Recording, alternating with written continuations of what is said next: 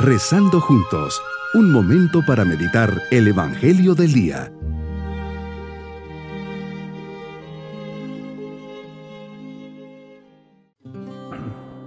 Les saludo en este día 10 de agosto, fiesta de San Lorenzo, diácono y mártir. Preparemos nuestro corazón para nuestra meditación. Su nombre significa coronado de laurel. Los datos acerca de este santo los han narrado San Ambrosio, San Agustín y el poeta Prudencio. Lorenzo era uno de los siete diáconos de Roma, o sea, uno de los siete hombres de confianza del sumo pontífice. Su oficio era de gran responsabilidad, pues estaba encargado de distribuir las ayudas a los pobres. En el año 257 el emperador Valeriano publicó un decreto de persecución en el cual ordenaba que todo el que se declarara cristiano sería condenado a muerte. El 6 de agosto el Papa Sixto estaba celebrando la misa en un cementerio de Roma cuando fue asesinado junto con cuatro de sus diáconos por la policía del emperador. Cuatro días después fue martirizado su diácono San Lorenzo. Su martirio fue echarlo a una parrilla en brasas. El poeta Prudencio dice que el martirio de San Lorenzo sirvió mucho para la conversión de Roma. El valor y la constancia de este gran hombre convirtió a varios senadores y desde ese día la idolatría empezó a disminuir en la ciudad. San Agustín afirma que Dios obró muchos milagros en Roma en favor de los que se encomendaban a San Lorenzo. El Santo Padre mandó construirle una hermosa basílica en Roma, siendo la Basílica de San Lorenzo la quinta en importancia de la ciudad eterna. Señor Dios, tú le concediste a este mártir un valor impresionante para soportar sufrimientos por tu amor y una generosidad total en favor de los necesitados. Haz que esas dos cualidades las sigamos teniendo todos en tu Santa Iglesia generosidad inmensa para repartir nuestros bienes entre los pobres y constancia heroica para soportar los males y dolores que tú permites que nos lleguen. Meditemos en el Evangelio de San Juan capítulo 12 versículos 24 al 26. Nos enseña Señor que como un buen árbol estamos llamados a dar frutos y buenos.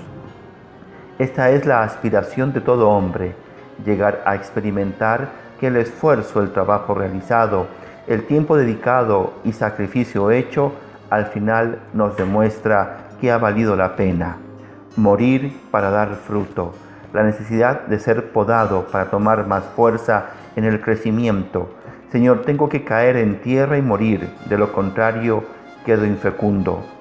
¿Cómo nos cuesta morir a nosotros mismos, a nuestros gustos, a nuestros puntos de vista, a nuestro orgullo e impaciencias.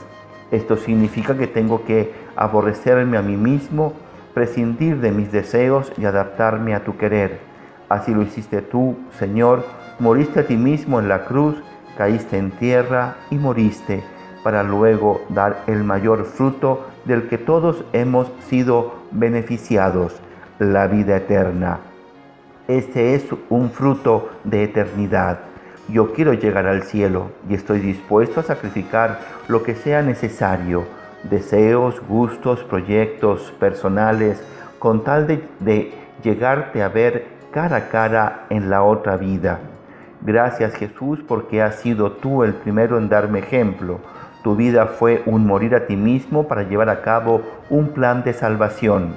Señor, quiero servirte y seguirte pues me aseguras que así yo estaré donde tú estés y mi vida se injertará en este plan maravilloso de salvación.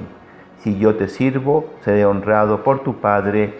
Qué regalo, Señor. Esto es lo que tus enemigos no valoran, porque no lo creen. Jesús, eres esa semilla que va a desaparecer y a morir debajo de la tierra. Has muerto en paz con tu Padre esta es la fuerza del amor y de la felicidad auténtica.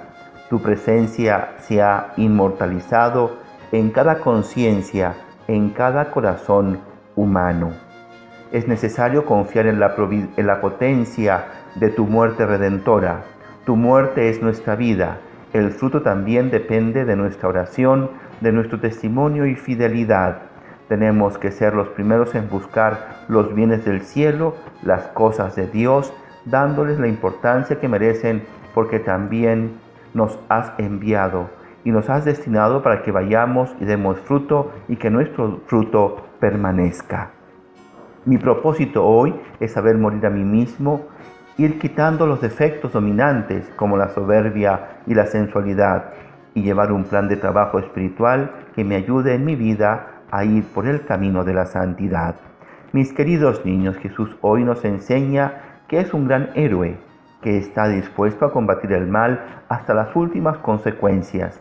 Pareciera que ha sido derrotado, pero lo vence. Jesús vence al mal para ello muere a sí mismo, cae en tierra para luego darnos el gran fruto de la resurrección y de la vida eterna. Y nos vamos con la bendición del Señor. Y la bendición de Dios Todopoderoso, Padre, Hijo y Espíritu Santo, descienda sobre todos nosotros. Bonito día. Hemos rezado junto con el Padre Denis Doren, Legionario de Cristo.